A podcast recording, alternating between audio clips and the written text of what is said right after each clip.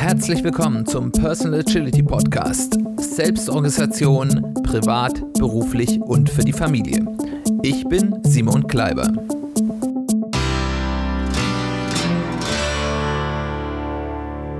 Herzlich willkommen zur zwölften Folge des Personal Agility Podcasts und damit der vorletzten Folge unseres Themenschwerpunktes für Januar und die ersten Hälfte des Februars zum Thema persönliche Strategieentwicklung. Und wie ich schon in der letzten und ich glaube auch in der vorletzten Folge angekündigt habe, geht es heute um das Thema agile Ziele und ich halte persönlich das für ein ganz wichtiges Schlüsselthema in diesem Bereich, weil wir da eben von diesem ganz klassischen, wir ähm, versuchen uns das nur ein bisschen zu strukturieren, hin zu ernsthaftem Nachdenken, äh, wie man Ziele besser machen kann, ähm, kommen. Und von daher glaube ich, dass das heute eine ganz wichtige Folge wird und freue mich, dass ihr heute da mit eingeschaltet habt und zuhört und hoffe, dass ihr das dann entsprechend auch so empfindet.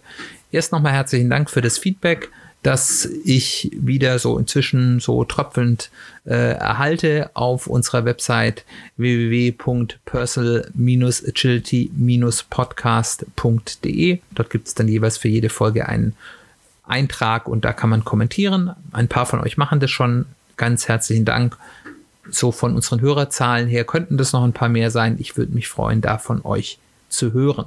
Auch ganz herzlichen Dank. Ich habe gesehen, dass wir eine erste geschriebene Rezension auf Apple Podcasts bekommen haben. Ähm, das freut mich sehr. Die ist auch schon eine Weile da. Ich habe es äh, übersehen. Die ist schon im Dezember gekommen. Ich habe es jetzt leider jetzt erst gesehen. Äh, dennoch, ich möchte die einfach mal kurz vorlesen, weil ich mich darüber freue. Äh, die kommt von Di Reinazzo. Ich habe eine Ahnung, wer das sein könnte. Äh, vielleicht liege ich da aber auch falsch. Äh, auf jeden Fall schreibt er oder sie praktischer Einstieg. Gut gemacht. Auch als Einsteiger ohne großen Hintergrund zum Thema Agilität nutzbar. Freue mich auf mehr praktische Tipps zum selber ausprobieren.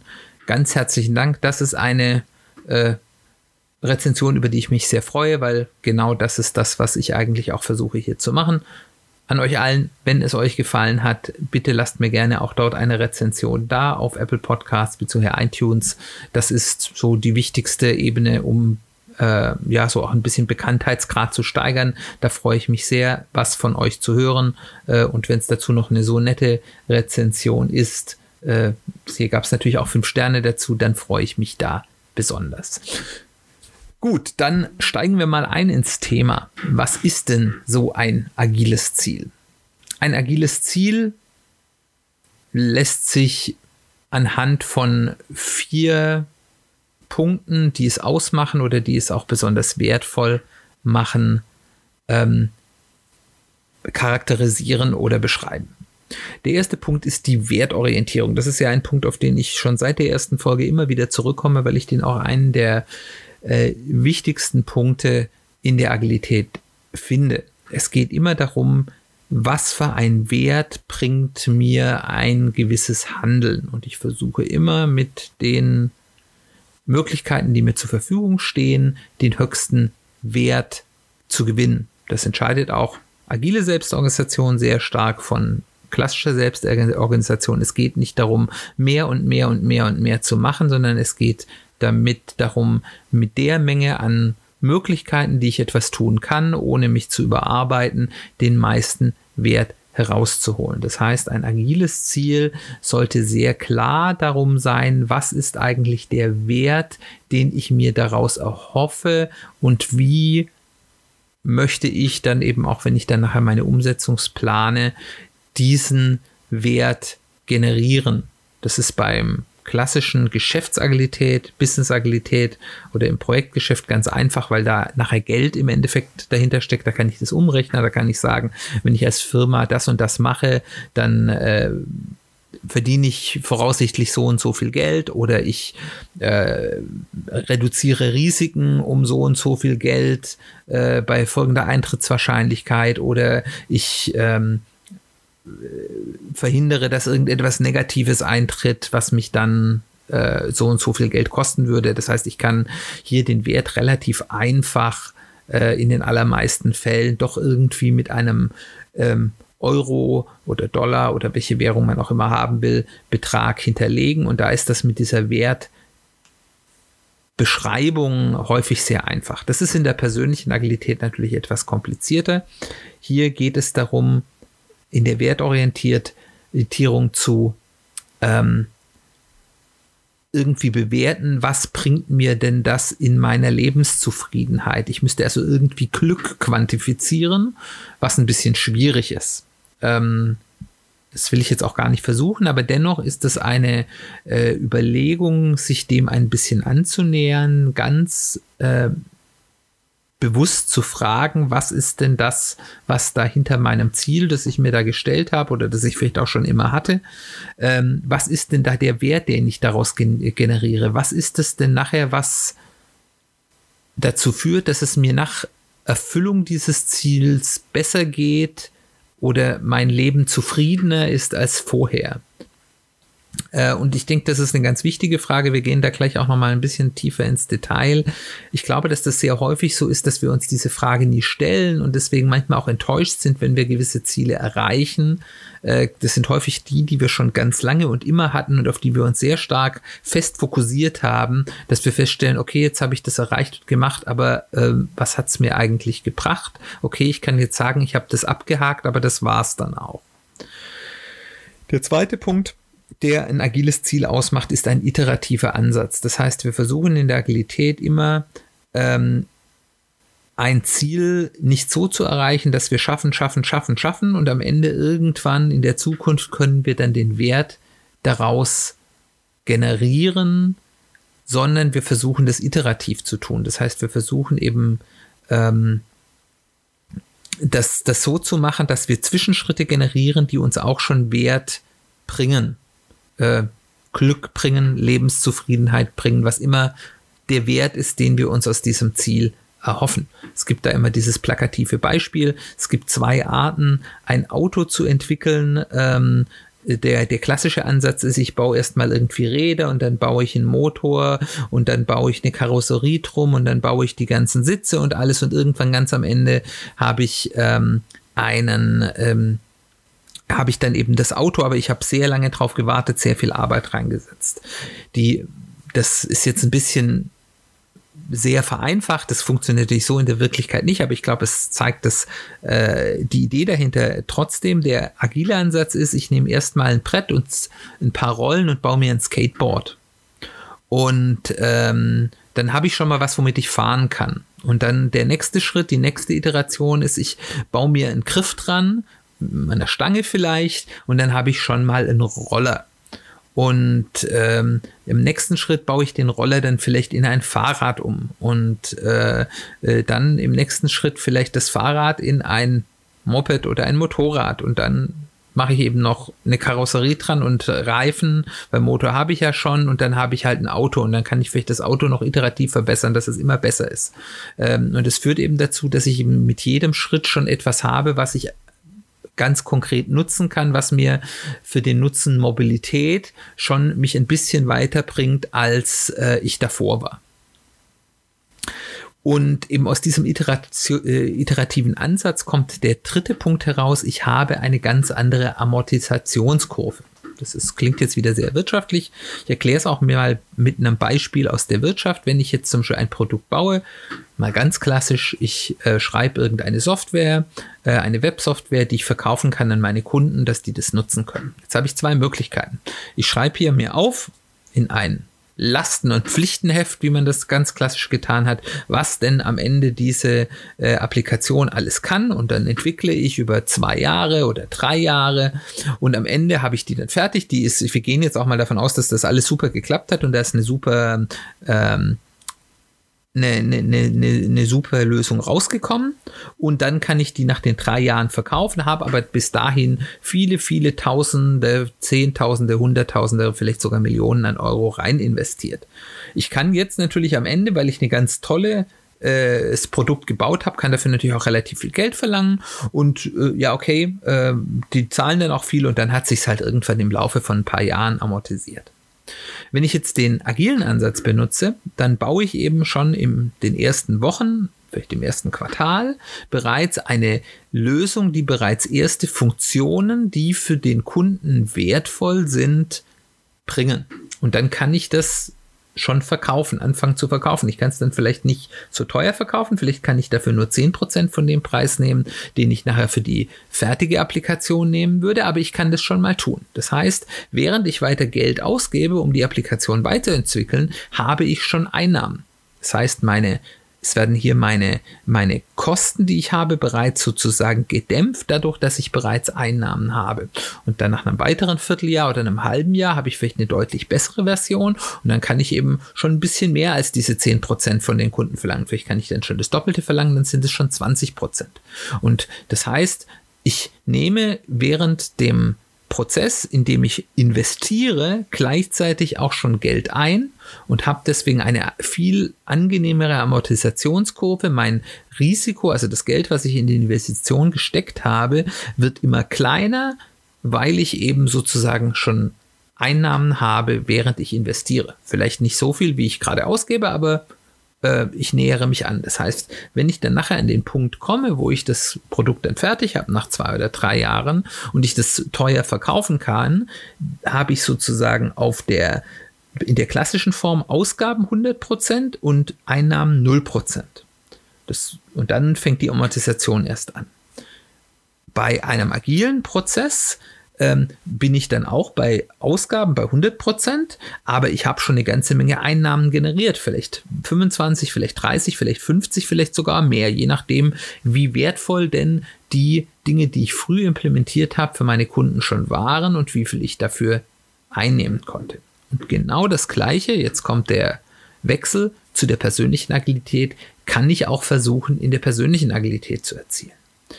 Ich wenn ich auf ein Ziel hinarbeite, investiere ich darin. Ja, also ich investiere ähm, Zeit vor allem, die ich nicht für andere Dinge aufwenden kann. Ich investiere Energie, ähm, die, weil wir haben ja als Menschen auch nicht beliebig viel Energie. Das heißt, wenn ich mich um was sehr intensiv kümmere, dann, dann nimmt mir das auch Energie, die ich auch wiederum für andere Dinge einsetzen kann. Unter Umständen auch Geld, wenn ich irgendeine Ausbildung selbst finanziere oder, oder anderes, gebe ich auch Geld aus, ganz konkret, oder ich nehme eben weniger Geld ein. Wenn ich zum Beispiel sage, okay, ich könnte jetzt hier ganz viel arbeiten in der Zeit, wo ich dann gut Geld verdiene. Dafür, das mache ich jetzt nicht. Ich nehme mir ein bisschen mehr Freizeit, weil ich dann dafür versuche, an einem Lebenstraum zu arbeiten. Ähm, kostet mich das ja auch konkret Geld. Es ist ja nicht so, dass in der persönlichen Agilität Geld keine Rolle spielen würde. Ganz im Gegenteil. Das ist ja auch eine der Ressourcen, die wir als äh, Personen äh, oder Familien zur Verfügung haben, mit denen wir irgendwie nachhaltig umgehen müssen oder sollten zumindest. Und äh, auch hier das Geld, das ich dann für dieses Ziel ausgebe, kann ich nicht andersweitig nutzen oder auch weniger einnehmen, weil ich eben meine Zeit und meine Energie für etwas anderes nutze. Und äh, jetzt gibt es eben die eine Möglichkeit, dass ich sage, ich äh, habe mein Ziel klassisch gestaltet und das sind diese ganz einfachen plakativen Ziele, über die wir heute, äh, die wir so häufig als Beispiele haben, sind das eben sehr häufig Sachen, wo ich sagen kann, okay, da muss ich mal ähm, ganz stark drauf hinarbeiten und irgendwann in der Zukunft habe ich dann den Nutzen zu. Also zu sagen, ja, okay, ich möchte mal eine Weltreise machen, ähm, ich muss ganz viel sparen und irgendwann in der Zukunft, wenn ich mal in der Rente bin und die Zeit habe und mir dann mal äh, vier oder fünf Monate am Stück frei nehmen kann und dann auch äh, einige zehntausend Euro für das Ticket habe, dann kann ich das dann machen. Ähm, ich habe allerdings keinerlei Amortisation auf dieser Strecke. Und wenn ich jetzt mir überlege, wie kann ich ein Ziel definieren, das eben nicht erst am Ende den Nutzen bringt, sondern auch schon unterwegs Teilnutzen bringt, dann habe ich auch schon eine Amortisation. Das heißt, ich mache ein persönliches Investment, sei es in Energiezeit oder eben ganz konkret auch in Geld. Und daraus erhoffe ich mir einen Nutzen. Und wenn ich den Teil des Nutzens schon laufend während der äh, Investitionsphase für mich selbst erzielen kann, ist das für mich persönlich ein deutlich besseres Geschäft und es verringert auch Risiko. Und dann kommen wir nämlich auch zum Thema Nummer vier. Ein agiles Ziel bietet mir aufgrund des iterativen Ansatzes und auch dieser Amortisationskurve mehr Möglichkeiten zum Umentscheiden. Weil wir wissen das selbst, unser Leben ändert sich manchmal, unser Ausblick aufs Leben ändert sich auch manchmal.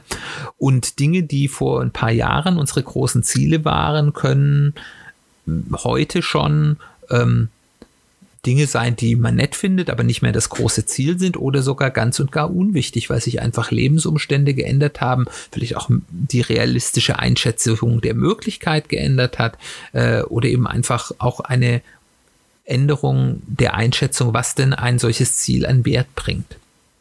Und das hat jetzt den Vorteil, wenn ich jetzt ganz klassisch arbeite, dann, dann ähm, stellt man sich vor, ich habe jetzt irgendwie fünf Jahre ganz intensiv auf ein äh, großes Ziel hingearbeitet, weiß, da muss ich auch noch mal ein paar Jahre weiter drauf zuarbeiten, dass, dass ich das erreichen kann. Und dann stelle ich auf einmal fest, eigentlich ist das Ziel mir jetzt egal. Dann ist alles, was ich bis dahin in dieses Ziel gesteckt habe, potenziell weg oder ich stelle fest, okay, die Annahmen, die ich getroffen habe vor ein paar Jahren, wie realistisch es ist, dieses Ziel zu erreichen, äh, die, die stimmen nicht mehr. Ich habe jetzt gelernt durch den Weg dorthin. Man, man merkt, man lernt ja auf dem Weg immer viel. Ja, das ist es, das kann ich vielleicht gar nicht erreichen, das ist gar nicht möglich. Oder ähm, das Wertversprechen, das ich dem Ziel zugeordnet habe, das ist nicht wirklich erfüllbar. Dieses Ziel bringt nicht den Wert, den ich mir erhofft habe. Dann stehe ich ganz schön dumm da, weil dann habe ich viel Zeit, viel Energie und im Zweifel auch viel Geld in etwas hinein investiert, was mir nichts gebracht hat, was wahrscheinlich in Zukunft mir auch nichts bringen wird, ohne dass ich davon irgendeinen größeren Nutzen hatte, außer vielleicht ein bisschen Erfahrung gewonnen. Das ist zwar auch wertvoll, aber es ist doch nicht das, was man erhofft haben will. Auf der anderen Seite, wenn ich es schaffe, meine Ziele so gestalt, zu gestalten, dass sie schon während der Investitionsphase, sage ich jetzt mal ganz betriebswirtschaftlich, mir bereits Nutzen zurückbringen, dann macht es mir das eben deutlich leichter, mich auch umzuentscheiden, weil ich halt irgendwie nach jedem Punkt, der mir Wert generiert hat, mich selbst befragen kann. Da sind wir wieder in diesen Feedback Loops. Ähm, hat das so geklappt, wie ich gedacht habe? Stimmen meine Annahmen, was der Aufwand ist, den ich reinstecken muss und was da zurückkommt? Ähm, ist es immer noch das Ziel, was ich für richtig halte? Äh, ist es immer noch für mich so werthaltig, wie es für mich war, als ich mich für dieses Ziel entschieden habe? Oder aber auch, ich habe jetzt daraus schon so viel Wert gezogen aus diesem Teilschritt, den ich gemacht habe. Das reicht mir eigentlich. Mehr brauche ich gar nicht, weil häufig ist es ja so, dass man dann für die letzten paar Prozent Wert, äh, den man am Ende noch rausziehen will, häufig auch am meisten rein investieren muss. Und das ist so ein ganz klassisches ähm, Prinzip auch aus der Agilität, dass ich eben versuche, da so ein Pareto-Optimum zu machen, dass ich versuche, die 80 Prozent an Nutzen für mich zu generieren, die ich mit 20 Prozent ähm, des Aufwands erreichen kann. Vielleicht auch ein bisschen mehr, vielleicht auch ein bisschen weniger, aber dass ich eben versuche, das, was ich eben ohne einen maximalen Aufwand reinzustecken, einen Nutzen zu haben kann, erstmal für mich zu generieren und dann zu hinterfragen, muss ich eigentlich noch mehr machen? Bin ich nicht auch schon glücklich damit jetzt, wo ich hier bin und kann hier stehen bleiben? Das ist eine Möglichkeit, wenn ich eine Zielplanung habe, die mir keine kein Wertgewinn auf dem Weg ermöglicht, die habe ich nicht. Und damit habe ich eben nicht nur eine Möglichkeit, mich umzuentscheiden und damit eben auch agiler mein Leben durchzugehen und auch leichter damit umzugehen, wenn etwas schief läuft, sondern ich habe eben damit auch, und das ergibt sich schon aus diesem leichten Umgehen, ich habe eben auch ganz viele Risiken vermieden, weil ich eben äh, Möglichkeit habe, ohne einen Totalverlust meines Investments äh, eingehen zu müssen, mich dann an der richtigen Stelle umzuentscheiden. Ich hoffe, das erklärt jetzt so ein bisschen, was agile Ziele sind. Und dann will ich mal erstmal ein bisschen auf der theoretischen Ebene, wir machen das nachher noch mal ein bisschen an zwei äh, weniger theoretischen Beispielen. Äh, wie komme ich denn von einem gewöhnlichen Ziel zu einem agilen Ziel? Und äh, ich möchte euch gleich sagen, das ist keine Sache, die man mal eben so schnell macht, sondern da äh, das ist wieder so eine Sache, wo man unter Umständen auch mal eine ganze Weile mit sich selbst nachdenken muss, weil da geht es auch relativ stark in die Tiefe des eigenen der, der eigenen Identität äh, und, und da geht es sehr stark, sich selbst zu hinterfragen, warum will ich denn bestimmte Dinge, was, was ist denn das, was da wirklich dahinter steckt. Und deswegen von der Erwartungshaltung geht jetzt nicht davon aus, dass wenn ihr zum ersten Mal da anfangt, drüber nachzudenken, ihr sofort äh, Hurra schreit und äh, den, den, den letzten Schluss äh, habt und äh, hier ganz perfekte agile Ziele, sondern äh, seht es ein bisschen mehr als so ein Denkprozess, in den ihr reingeht. Und äh, das Schwierigste ist eigentlich auch gleich der erste Schritt, denn um dorthin zu kommen, müsst ihr eigentlich erstmal hinterfragen, was ist denn eigentlich der ganz reale Nutzen den ihr aus euren Zielen erreichen wollt, weil der ist nämlich häufig nicht offensichtlich. Also das kann, können ja ganz unterschiedliche Dinge sein. Also wenn man zum Beispiel ein ganz großes berufliches Ziel hat, dass man zum Beispiel eine bestimmte Position erreichen will oder so, können da ganz unterschiedliche Ziele dahinter sein. Kann sein, dass ihr einfach das viele Geld haben wollt. Ganz klassisch, wenn man sagt, ja, ich, ich will das erreichen, damit ich hier ganz viel Geld verdiene und reich werde.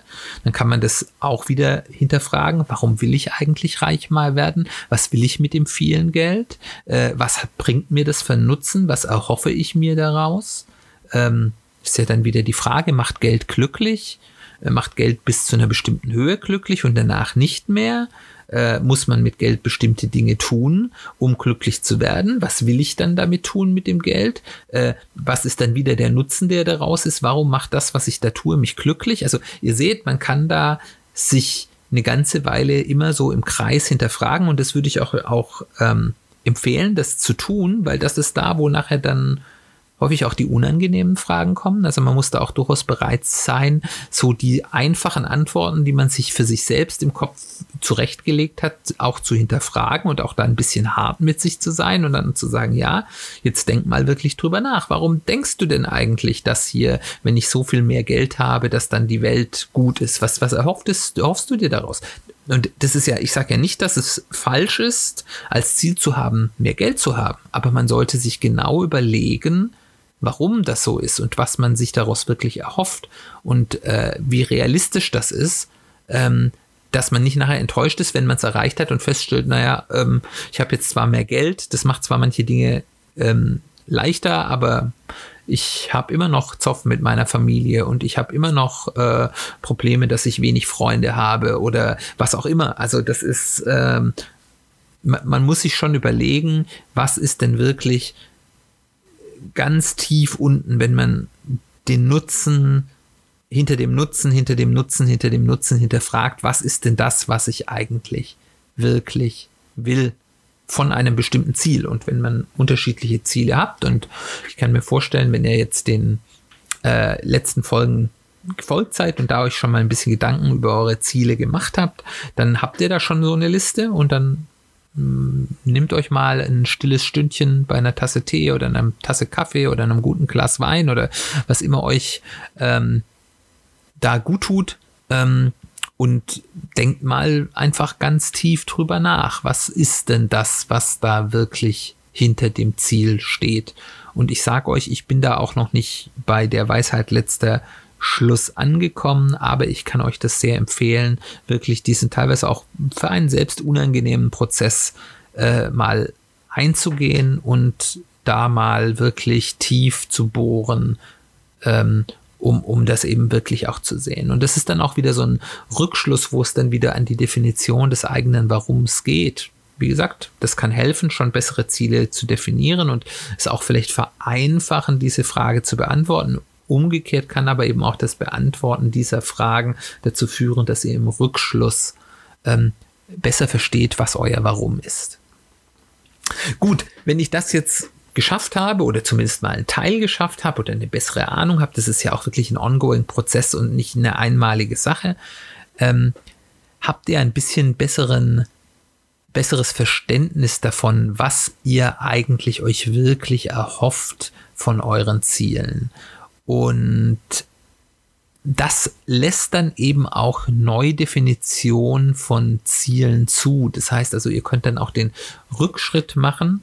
Und ich, empfehle euch auch, dass euch das dann auch mal zu machen, ähm, wenn ihr sozusagen für euch wirklich identifiziert habt, was ist denn der Nutzen, den ihr wirklich erreicht habt, auch mal wirklich in die Breite zu gehen und da wirklich so auch mit spinnerten Ideen ruhig mal so ein Brainstorming für euch zu machen, zu sagen, ja, was sind denn andere Möglichkeiten, diesen Nutzen zu erzielen? Was sind denn andere Ziele, die auch diesen Nutzen erzielen würden? Und da kann es dann ganz langweilige Vorschläge geben und ganz spinnerte Vorschläge, aber ihr könnt da wirklich mal den Möglichkeitsraum weit machen und dann wieder zurückgehen und zu sagen, okay, ich ordne mir die mal wieder. Wie realistisch sind die? Wie angenehm sind die? Wie risikoreich sind die?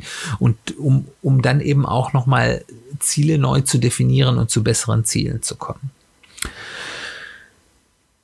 Der nächste Schritt, wenn ich das eben weiß, ist zu überlegen, auch vielleicht aus diesem Pool an Möglichkeiten, die ich jetzt an neuen äh, Nutzenerreichungszielen mir geschaffen habe, zu sagen, wie kann ich mit möglichst wenig Aufwand zumindest einen Teil dieses Nutzen erzielen? Also was ist so der erste Schritt, der es mir ermöglicht, mit möglichst wenig Aufwand den zu erhofften Nutzen, den ich da gerne haben möchte, zu gewinnen?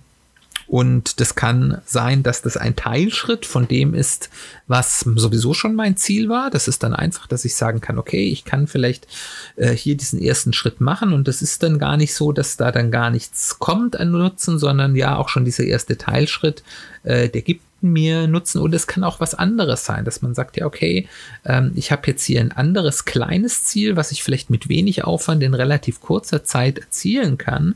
Und dann mache ich erstmal das bevor ich mich dann eben das Verfolgen des nächsten größeren Ziels ähm, widme, wo ich vielleicht mehr Nutzen erzielen kann, aber auch deutlich mehr reinstecken muss. Also das ist, da gibt es dann unterschiedliche Wege zu sagen, okay, ich mache was anderes, um eben einen Teil des Nutzens schon mal zu gewinnen, oder ich schneide mein schon vorhandenes Ziel eben in gute Zwischenschritte und gestalte die so, dass ich bereits Nutzen also Wert generiere auf dem Weg.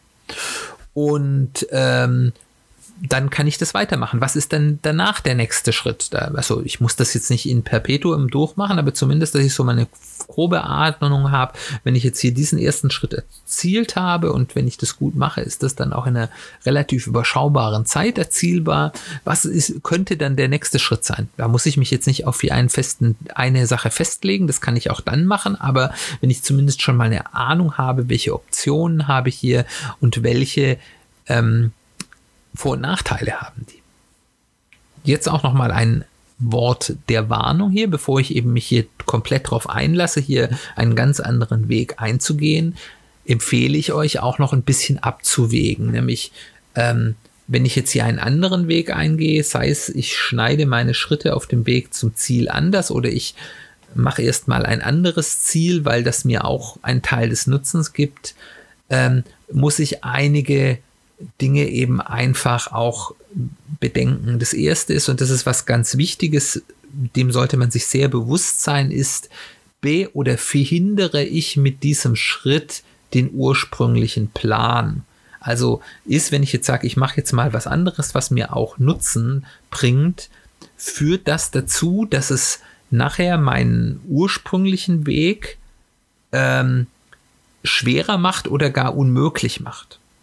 Wenn ich da Ja sage, heißt es nicht, ich soll das lassen, aber ich muss mir dessen bewusst sein. Also ich sollte mir überlegen, wenn das dazu führt, dass es meine Chancen für meinen ursprünglichen Plan verringert oder gar den ganz vereitelt, bin ich bereit, das einzugehen. Also ist da der Weg, der mich sich da bietet, vielleicht bietet der mir ja dann auch noch mal einen anderen Weg, ist der das wert, den ursprünglichen Plan aufzugeben?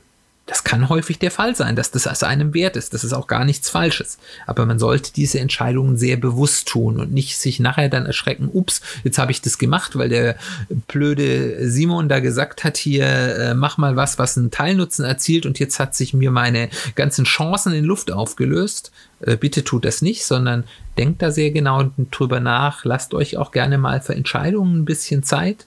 Ähm, man soll sich darüber natürlich nicht ewig in der Entscheidung verfangen, aber man soll manche Dinge, gerade die große Lebensziele betreffen, schon auch mal ein bisschen sacken lassen und ein bisschen durchdenken und überlegt dann eben, ähm, ist dann eben, sind die negativen Auswirkungen dieses Weges die positiven Auswirkungen wert. Der zweite Punkt ist, ich sollte mir auch wirklich sehr bewusst werden über den Aufwand und Nutzenverhältnis. Das heißt, wie viel Invest, um das nochmal hier äh, betriebswirtschaftlich zu sagen, muss ich reinstecken und was ist meine Hoffnung an Nutzen, die ich daraus ziehe. Ich würde mir das auch am Anfang ganz konkret mal überlegen. Was ist denn der ganz konkrete Nutzen, den ich rausziehe? Vielleicht kann ich das in irgendeiner Form quantifizieren. Ansonsten ist da so ein schöner Trick, der so aus der Coaching-Praxis kommt, zu sagen, was wäre denn wenn ich jetzt merken würde, also so ein bisschen diese Sache, ich wache jetzt wie durch ein Wunder morgen auf und mein Ziel ist erreicht. Woran würde ich das denn merken? Äh, und das sind so Sachen, woran ich dann ein bisschen festmachen kann, was ist denn, was muss denn wirklich da sein oder was ist denn wirklich der positive Nutzen, den ich mir jetzt daraus erhoffe. Und dann kann ich nämlich nachher auch dann, dann in die Selbstkritik gehen und sagen, wie gut war denn meine Einschätzung? Äh, hat der Aufwand, den ich eingeschätzt habe, ungefähr gestimmt und hat der daraus, äh, der daraus erzielte Nutzen ungefähr gestimmt war. Das eine mehr, das andere weniger. Wie hat sich das Verhältnis verändert? Woran lag das, dass ich das falsch eingeschätzt habe? Und dann eben daraus auch fürs nächste Mal zu lernen, weil nur durch solches Reflektieren können wir eben auch besser werden in solchen Einschätzungen. Ähm, und der dritte Punkt, der der eben auch noch reinspielt, ist, eine Abschätzung des Risk of Failure. Also wie hoch ist die Wahrscheinlichkeit, dass das eben gar nicht funktioniert oder deutlich schlechter funktioniert. Es gibt eben Dinge, wo man sagen kann, okay, ich muss da ein kleines Invest machen, ähm, habe daraus potenziell einen relativ großen Nutzen, aber ich habe ein relativ großes Risiko. Also wenn ich sagen kann, ich muss da eben mal ein gewisses Invest reinmachen und äh, habe da eine Chance von 10%, dass das klappt, aber wenn das klappt, dann habe ich einen ganz super riesen Nutzen. Dann kann ich mir überlegen, dann ist dann diese Abwägung es wert. Das ist also eine ganz klassische Risikobetrachtung, wie ich das zum Beispiel auch bei Geldanlage oder sowas machen würde. Was muss ich reinstecken? Wie hoch ist der erhoffte Nutzen und wie ist, hoch ist die Wahrscheinlichkeit, dass dieser Nutzen auch wirklich zum Zuge kommt. Und dann kann ich das gegeneinander halten und sagen, okay, das ist eine Wette, die will ich eingehen. Das, das ist, da ist der, die, die Upside, wie man so schön sagt, so viel größer als die Downside. Und aber eben auch in der Risikobetrachtung auch ist, was, was bedeutet, wenn es nicht klappt, bedeutet das nur, dass mein Invest weg ist? Das, dann ist es relativ einfach zu rechnen. Oder habe ich auch noch eine Downside? Das heißt, ähm, wenn es nicht klappt, werden dann andere Dinge oder, oder mein Nutzen dann auch noch schlechter. Und dann muss ich das auch natürlich nochmal ganz anders betrachten. Also Ihr merkt, das ist nicht total super easy. Wir, wir sind hier nicht im, alles ist einfach und folgt nur dieser Methodik und alles wird gut, sondern man muss da selbst schon nachdenken und abwägen und damit umgehen, dass wir in einer komplexen Welt leben mit vielen Möglichkeiten und vielen Risiken, aber eben auch mit vielen Chancen.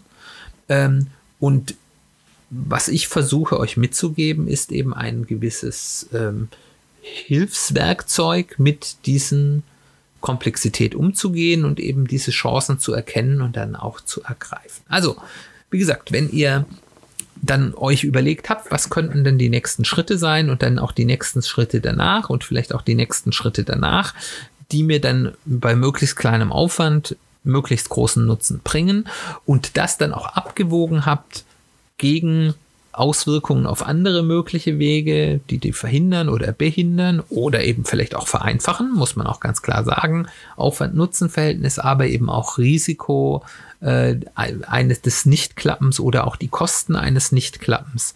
Ähm, dann könnt ihr eben euch dort so einen, einen agilen Weg aufbauen und, und dann eben wirklich zu sagen, okay, das ist mein erster Schritt, der ist überschaubar, und er wird uns wahrscheinlich diesen Nutzen bringen. Und danach habe ich folgende Optionen und danach habe ich folgende Optionen. Und ich muss das ja nicht zwingend bis zum Ende durchdenken. Ich sollte darüber nachdenken, kann ich das erwünschte Ende auf diesem Weg überhaupt erreichen, soweit ich das jetzt beurteilen kann. Das kann man nämlich nie, aber man kann zumindest mal drüber nachdenken. Und manchmal kommt man eben dahin, sagt man, ja, wunderbar, aber das ist halt eine Sackgasse und ich komme da bis dahin und nicht weiter. Da muss man sich überlegen, reicht mir das? Oder ist, verbietet sich dann dieser Weg, weil ich mir relativ sicher bin, dass ich eben weiterkommen will als das, wohin das geht. Also das sind so Sachen, die da sind. Aber äh, im Endeffekt habe ich dann eben so eine, einen Reiseweg oder zumindest eine Peilung, in die ich mich dann bewegen kann. Äh, das hat den Vorteil, dass ich schneller Nutzen generiere. Es hat aber meistens auch den Nachteil, dass der Gesamtinvest, also wenn ich jetzt sage, ich will jetzt von A nach B und ich tue es entweder in einem straighten Investment ganz zielgerichtet äh, oder ich tue das in vielen kleinen Zwischenschritten, die mir zwischendurch schon mal Nutzen auszahlen. Und jetzt gehen wir mal aus, dass die Illusion, dass man diesen großen Invest in einem Stück mit einem relativ hohen Erfolgsfaktor ähm, in der Aufwandsmenge, die man einschätzt, auch durchführen kann. Das stimmt nämlich meistens nicht, aber es gibt Fälle, wo es geht. Also gehen wir jetzt mal zum Vorteil des klassischen Weges davon aus, das geht. Dann wird es immer so sein, dass dieser Weg mit den vielen kleinen Schritt, Zwischenschritten wahrscheinlich etwas teurer sein wird. Das heißt, ich muss wahrscheinlich etwas mehr rein investieren, um diese ganzen Zwischenschritte zu erzielen, als wenn ich einfach straight darauf zugehen will. Auf der anderen Seite bringt er mir eben auch Vorteile. Auf der anderen Seite habe ich eben dieses, dieses Reduzieren der Risiken. Das heißt, beim großen Invest ist, wenn ich da irgendwie relativ spät auf der Reise feststelle, ich habe mich total vertan und dieser Weg funktioniert gar nicht, äh, dann ist alles hin. Wenn ich das auf einem agilen Weg mit vielen Zwischenstationen mache, habe ich eben schon eine ganze Menge Nutzen erzielt. Ähm, ich habe Entscheidungsmöglichkeiten auf dem Weg, ohne eben die, in dieses Sunk-Cost, äh, also, also, also versenkte Kosten-Thema reinzulaufen. Das heißt, ich kann nach jedem Wert generierenden Schritt sagen, okay, das war mir jetzt genug und ich entscheide mich jetzt um und no bad feelings. Ich habe ja auch was dafür zurückerhalten und ich habe eben den Vorteil der Amortisation, dass ich eben nicht erst ganz am Ende ähm, sozusagen den Nutzen gewinne, sondern auch schon unterwegs. Und da reden wir jetzt eben wieder über Lebenszeit. Weil ganz ehrlich, ich muss es immer wieder sagen, unser Leben ist endlich. Wir werden alle irgendwann sterben. Und wir wissen alle nicht, wann das sein wird. Wir können educated guesses anhand von Statistiken, Lebenserwartungsstatistiken machen, aber wir wissen alle nicht, ob wir 105 werden äh, gegen alle Statistiken oder ob wir morgen vom Auto überfahren werden. Wir wissen es nicht. Und unter dieser Vorhergabe ist eben die Frage, macht es für mich mehr Sinn, so klassisch zu sagen, ja, ich schufte, ich schufte, ich schufte und um irgendwann mal in der Rente, im Ruhestand ist ja dann häufig so eine Geschichte, aber es gibt das natürlich auch bei anderen Geschichten, irgendwann in vielen, vielen Jahren mal potenziell Nutzen daraus zu ziehen. Oder bin ich bereit, jetzt vielleicht ein bisschen mehr Aufwand zu betreiben, dafür aber eben zu sagen, ich kann den Nutzen schon auf dem Weg genießen. Ich weiß, wie meine Antwort darauf äh, heißt. Das ist eine Antwort, die müsst ihr für euch finden. Ist für euch vielleicht nur das 100% etwas wert? Dann ist das so. Das hat Nachteile, aber dann ist das so. Dann müsst ihr euch das auch selbst anerkennen. Aber ich würde sagen, für die allermeisten ist es so, dass sie glücklicher leben, wenn sie einen Teil des Nutzens auf dem Weg schon mitnehmen und dann auch wissen, auch wenn dann vielleicht mein Leben nicht dem Statistiken-Mission Maximum erfüllt und vielleicht schon früher zu Ende geht, dann weiß ich, ich habe mein Leben gut gelebt. Und äh, das ist doch das, was wir am Ende unseres Lebens, sei es morgen oder sei es in 50 oder je nachdem wie er halt allzeit 70 oder 80 oder 90 Jahren ähm, am Ende sagen wollen. Genau, ich will jetzt noch mal, wir sind schon relativ lang äh, einfach nochmal äh, zwei kurze Ziele von unseren schönen plakativen Beispielen äh, nochmal so durchgehen, um euch einfach nochmal eine Idee zu geben, wie da so die Denkprozesse sein können. Also das erste ist, ist mein Lieblingsplakatives Beispiel der Weltreise. Stellt euch vor, ich habe das Ziel, ich möchte einmal in meinem Leben eine Weltreise machen. Dann kann ich eben hinterfragen, warum will ich das eigentlich? Was ist eigentlich der Nutzen, den ich haben will? Sind es die Bragging Rights, zu sagen, ich bin einmal am Stück um die Welt gereist? Ist es, dass ich möglichst viel von der Welt sehen will? Was ist da genau der Nutzen? Ist es die, die entfernten Länder? Ist es so ein Komplettismus, dass ihr sagen wollt, ich möchte mal auf allen ähm, auf allen äh, Kontinenten der Erde gewesen sein. Ähm, vielleicht äh, könnt ihr das dann auch nochmal hinterfragen. Was bringt euch das denn genau? Was ist der Nutzen, den ihr da haben wollt? Ist es wirklich, dass ihr bestimmte Sachen einfach mal sehen wollt, dass das euer Fernweh ist? Und alles diese Sachen das, da ist nichts Negatives dabei. Wo immer ihr dazu kommt, das sind Dinge, die sind erstmal frei von Bewertung. Ihr seid natürlich auch frei, die zu bewerten und dann vielleicht bei manchen Sachen zu sagen, äh, das ist schon ein bisschen oberflächlich oder zu sagen, das ist mir egal, auch wenn das vielleicht nur das Bragging Right ist, das ist das, was ich halt will, dann ist das okay. Ähm, oder ihr könnt sagen, naja, vielleicht ist es wirklich nur das Bragging Right und das ist ja eigentlich doof, vielleicht ist das ein doofes Ziel. Ähm, also, aber je nachdem, was ihr eben da habt, könnt ihr jetzt dann hinterfragen, vielleicht sind es auch mehrere dieser Punkte. Vielleicht sagt ihr, ja, auf der einen Seite möchte ich gerne einmal sagen können, ich bin um die Welt gereist, vollkommen okayes Ziel. Und auf der anderen Seite habt ihr das Ziel, ihr möchtet möglichst viel von der Welt sehen. Dann könnte man mal überlegen, muss man das miteinander verbinden? Ich kann zum Beispiel sagen, wenn ich sage, ich möchte einmal um die Welt gereist sein, es gibt All-Around-the-World-Flüge, die kosten, die fangen bei 1500 Euro an. Ähm, dann hast du noch mal ein bisschen Kosten für Unterkunft unterwegs, was man ja in vielen Ländern durchaus relativ günstig gestalten kann, wenn man es nicht luxuriös haben will.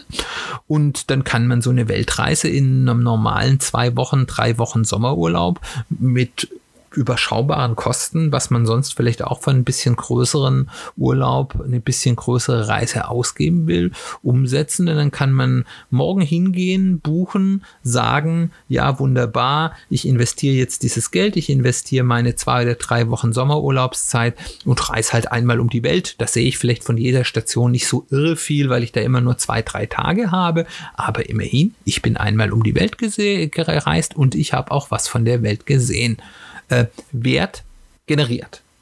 Ähm, und dann kann ich eben als nächsten Schritt sagen, ich möchte viel von der Welt sagen. Okay, ich habe jetzt vielleicht auf meiner Weltreise nicht jeden Kontinent bereist, dann mache ich im nächsten Jahr mal eine andere Reise woanders hin, wo ich noch nicht war. Also äh, einfach das auseinanderzunehmen. Und wenn es vielleicht gar nicht das Thema ist, ich muss an einem Stück aus der, um die Welt reisen, dann gibt es die Möglichkeiten, die wir ja schon mal an dem Beispiel von vor zwei oder drei Folgen besprochen haben, zu sagen, ja, okay, ich muss das gar nicht am Stück machen, sondern ich mache das in Etappen oder ich formuliere das um in, ich möchte mal auf jedem Kontinent gewesen sein oder gar vielleicht in jedem Land. Es gibt ja Leute, die das auch verfolgen und das als Ziel haben.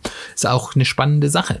Äh, und ähm, so kann ich eben dahin gehen und zu sagen, ja, okay, äh, wenn ich jetzt hier die Weltreise hier in dieser Low-Cost-Variante, in dieser schnellen Low-Cost-Variante hat, behindert das irgendeiner meiner anderen Ziele, viel von der Welt gesehen haben, nicht, schmälert das vielleicht mein Bragging Right, äh, wahrscheinlich auch nicht, vielleicht ein bisschen, aber nicht viel, ist das für mich okay oder nicht okay, kann man dann äh, eben alles hinterfragen.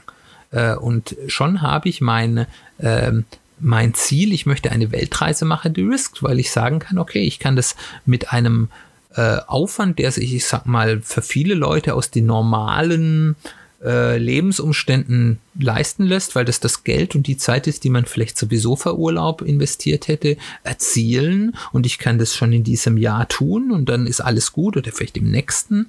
Ähm, und muss nicht sagen, ich warte irgendwann, bis ich in der Rente bin, wo ich gar nicht mehr weiß, ob ich fit genug bin, äh, um so eine Weltreise noch richtig machen zu können und zu genießen. Und dann kann ich eben sagen, was ist der nächste Schritt? Und dann mag das eben ein anderes Ziel sein. Ein anderes Ziel ist zum Beispiel auch wieder, Entschuldigung erneut, dass ich so diese plakativen Ziele nehme, aber es ist halt gut, um allgemein drüber zu reden, dass man das Ziel hat, ich möchte der Chef eines großen Unternehmens sein werden. Und da kann man dann eben auch hinterfragen, ja, was ist denn der Grund oder die Gründe? Was ist denn der Nutzen, dass ich das will? Da kommt man ganz unterschiedliche Ergebnisse erzielen. Da kann es sein, wie gesagt, wie vorher schon gesagt, ich will viel Geld verdienen. Ähm, und dann kann man eben wieder hinterfragen, warum will ich viel Geld verdienen, was erhoffe ich mir daraus und so weiter und so fort. Ähm, jetzt gehen wir mal davon aus, dass ich dazu gekommen bin, ja, Geld verdienen ist für mich eine valide Größe und das ist das, was ich gerne will. Sei es, weil ich irgendwelche ganz großen Dinge habe, die ich mir dafür kaufen will oder dass das für mich persönlich einfach sozusagen die ähm, Art und Weise ist, wie ich sozusagen Erfolg für mich bewerte, dass ich sage, okay, ich für mich ist Erfolg, viel Geld zu verdienen, auch wenn ich das Geld vielleicht gar nicht brauche. Es gibt Menschen, die diese Einstellung haben. Da kann man jetzt drüber streiten, ob das eine super ähm, tolle Einstellung ist, ob die einen weiterbringt oder nicht, aber wenn man die hat, ist das okay und das will ich auch gar nicht bewerten. Kann man mal sagen, denkt mal drüber nach, ob das die beste Art und Weise ist oder ob euch vielleicht noch was Besseres einfällt, aber wenn das so ist für euch, dann ist das so für euch und dann ist das okay. Und dann kann man eben mal den Raum aufmachen und sagen, außer Chef eines großen Unternehmens zu werden, welche anderen Möglichkeiten gibt es denn noch viel Geld zu verdienen? Da gibt es vielleicht noch eine ganze Menge andere. Zu sagen, okay, ich mache geschickte Investments oder ich baue selbst ein Unternehmen auf oder ähm, ganz andere Möglichkeiten. Also das ist ähm, und, und das eröffnet eben dann wieder die Möglichkeit zu sagen, ja, okay, ist denn die Möglichkeit jetzt ähm, wenn das Geld wichtig ist, jetzt, ich sag mal, vielleicht ganz schlecht bezahlte Jobs in einem Konzern zu machen und sich da abzubuckeln, um dann irgendwann die steile Kurve, die man in vielen Konzernen in der Entlohnung hat, zu haben, äh, um, um dann eben ein tolles Gehalt zu haben, wenn man irgendwie in einem Vorstand von einem großen Unternehmen ist? Oder ist es vielleicht nicht sinnvoller zu sagen, zu sagen, ich mache vielleicht was Selbstständiges, wo ich ähm, schon früher mehr Geld verdienen kann und äh, dann aber eben auch eine Option zur Steigerung habe, ist das vielleicht der sinnvollere Weg? Äh, vielleicht ist aber das Ziel auch ein ganz anderes. Vielleicht ist das Ziel, ich möchte gerne Menschen führen oder eine Organisation leiten und äh, maßgeblich beeinflussen. Dann kann man auch überlegen, ähm, wiederum ist es vielleicht sinnvoller, eine eigene Firma zu gründen, die man dann maximal beeinflussen kann ist es vielleicht einfacher, wenn das mein Ziel ist, meinen Job normal zu machen, so dass ich meinen Unterhalt verdiene und dafür eben irgendwo in, einer, in einem Verein oder irgendeinem Non-Profit sich zu engagieren und dort in einer Leitungsfunktion zu kommen. Da werden engagierte Leute eigentlich immer gesucht und da kann man viel früher und viel intensiver sagen, okay, ich kann eine Organisation maßgeblich beeinflussen. Das sind jetzt alles nur ganz kleine Pfeile in verschiedene Richtungen. Und ihr seht, das ist unendlich komplex. Und ihr könnt, wenn ihr da anfangt hinterfragen, könnt ihr ganz viele Stränge in Gedanken verfolgen. Ähm, das hat eine Gefahr, dass ihr euch daran verfangt und dann wieder in die Untätigkeit verfallt. Ähm, da möchte ich euch von abraten äh, versucht dann auch nach einer vielleicht einer gewissen Zeit, die ihr euch vorher gesetzt habt, dann auch zu einem aktuellen Stand der Dinge zu kommen und zu sagen, das ist meine Arbeitshypothese und mit der arbeite ich jetzt erstmal. Ähm, ihr müsst dann aber trotzdem nicht aufhören. Ihr könnt dann trotzdem weiter drüber nachdenken, weil wenn ihr ein bisschen agil arbeitet, könnt ihr euch auch leicht wieder umentscheiden. Ähm, aber auf der anderen Seite hat es eben den Vorteil, dass es eben euren Pool der Möglichkeiten einfach erweitert und einfach die Chance ist sehr groß, dass ihr dabei einfach nochmal einen schlaueren und besseren Weg findet, als ihr den vorher hattet.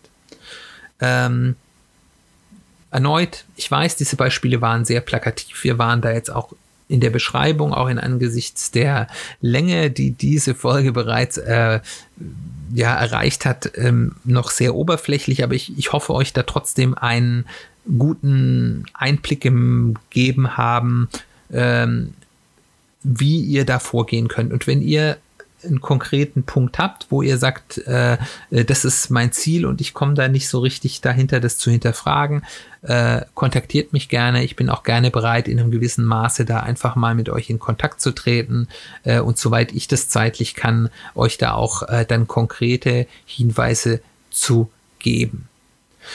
Genau. Generell ist das eben insgesamt auch ein Weg weg von den plakativen Zielen weil wir häufig auch, ich, ich sage immer, ich benutze hier die plakativen Ziele, ähm, aber ich weiß, ganz viele Leute haben, gerade wenn man nach Lebenszielen fragt, häufig so plakative Ziele. Und äh, da muss man eben einfach ähm, das, mal überlegen, wo kommen denn die Ziele her? Das ist die, also, dass so viele Leute den Wunsch haben, ich möchte eine Weltreise machen. Ich benutze das ja nicht aus Spaß. Das ist ja ein Ziel, das haben ganz, ganz viele Leute. Äh, das kommt ja nicht von ungefähr. Das hat ja was mit, mit Kultur zu tun. Das sind ja im Endeffekt kulturelle Memes und jetzt Memes nicht im Sinne von lustigen Bildern im Internet, sondern im klassischen äh, Kontext von von Gedankenentitäten, die sich kulturell weiterentwickeln, äh, dass eben Weltreise ein gewisses Symbol ist für bestimmte Dinge, die dahinter stecken, für Freiheit, für die Welt entdecken, für lange weg sein, für Abenteuer. Also da steckt ja ganz viel dahinter. Äh, das ist ja eine, eine kulturelle Geschichte, die ja aus einer Zeit kommt, wo Weltreisen noch quasi im Rahmen der Unmöglichkeit waren. Heutzutage sind Weltreisen relativ einfach umsetzbar, aber immer noch ist dieses, äh, dieses Ziel noch so ein, ein Meme, das, das sich sehr stark eben einfach fortsetzt und das ganz viele Leute haben. Und das ist ja deswegen nicht schlecht. Das ist ja vielleicht durchaus auch ein schönes Ziel. Ähm, andere Sachen sind eben auch ererbte Wünsche, die irgendwie aus der Familie kommen. Also es gibt es ganz häufig, dass eben, wenn, wenn Eltern oder Großeltern bestimmte Dinge sich immer gewünscht haben und nicht erreicht haben, äh, das dann weitergeben, äh, an die nachfolgenden Generationen, das, an die direkten Kinder oder dort manchmal auch nicht, weil man da ja dann häufig so ein bisschen rebelliert und sich versucht abzuwenden, aber dann unter Umständen eine Generation weiter, dass eben da der große Wunsch vielleicht der Großmutter oder des Großvaters, von dem immer erzählt wurde, als man als Kind auf dem Schoß saß, äh, sich dann an einem auch festsetzt und dann eben gesagt wird, ja, das große Ziel ist eben diesen erfolgreichen Beruf zu haben oder ähm, diese bestimmte Erlebnis erlebt zu haben. Ähm, ja, auch, auch Definition, was ist familiäres Glück? Geht, geht da ja auch in die Richtung rein. Die Definition, wie, wie sieht das Bild einer Glück, eines glücklichen Familienlebens aus, kommt häufig gerade in diesen sehr plakativen Formen, äh, äh, ja, Mutter, Vater, zwei Kinder, Hund, Häuschen am Stadtrand, äh, was ja an sich auch kein nicht schlechtes ist, aber diese plakativen Bilder, das sind ja auch Dinge, die sind auch kulturell und gerade häufig auch familiär definiert. Und da schadet man sich selbst auch nicht, das mal Ergebnis offen zu hinterfragen und zu sagen, ist das denn eigentlich auch das, was ich wirklich will oder ist das was, was ich nur übernommen habe? Ähm, und nur weil ich es übernommen habe, ist es deswegen nicht schlecht, aber es lohnt sich einfach mal zu hinterfragen. Und wenn man am Ende zu dem Ergebnis kommt, ja, das ist vollkommen in Ordnung so. Für mich ist das sehr, sehr schön, aber ähm, es lohnt einfach mal genauer hinzugucken. Und die Ziele, die man, zu denen man dann halt kommt, die sind häufig weniger aufregend, also gerade die agilen Ziele, weil es eben sie kleiner geschnitten sind als diese großen, plakativen, memeartigen Ziele, aber sie bringen im Endeffekt häufiger mehr Nutzen und Glück, weil sie realistischer sind, sie sind näher zu erreichen äh, und sie bringen eben diesen Nutzen und den Glück im, im ganzen Leben und nicht irgendwann in der Zukunft.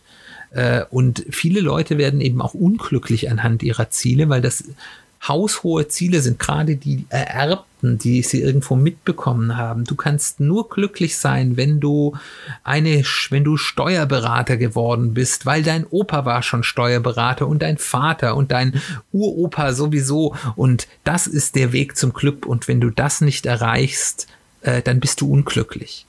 Und äh, vielleicht bist du dafür gar nicht geeignet, weil du gar nicht so der Zahlentyp bist, sondern mehr künstlerisch. Und dann kämpfst du manchmal, es gibt Menschen, die kämpfen da über Jahrzehnte mit sich selbst, bis sie dann selbst erkennen, äh, ja, okay, das ist vielleicht gar nicht für mich der Weg zum Glück. Und dann sind sie vielleicht schon sehr alt und hätten schon sehr viel Glück auf dem Weg haben können.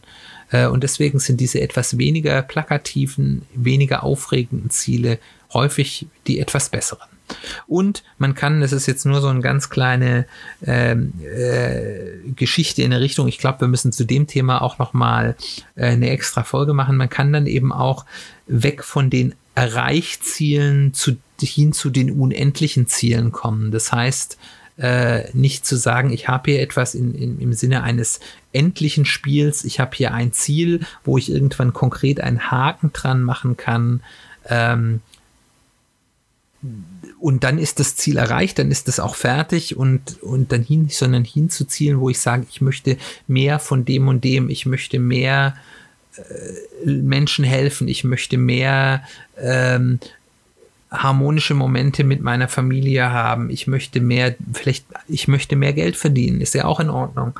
Äh, ich möchte mehr von der Welt sehen, ähm, die aber eben kein konkretes Ende haben. Ganz spannend ist da ein Buch, was ich gerade auch lese, deswegen will ich da noch nicht zu tief reich, weil ich noch nicht ganz am Ende bin, aber äh, was ich schon mitgenommen habe, äh, ist das schon ein sehr, sehr wertvolles Buch, das, das Buch Infinite Games äh, von Simon Sinek, den ich ja auch schon in anderen Folgen ähm, hier schon mal mit anderen Büchern ähm, erwähnt habe.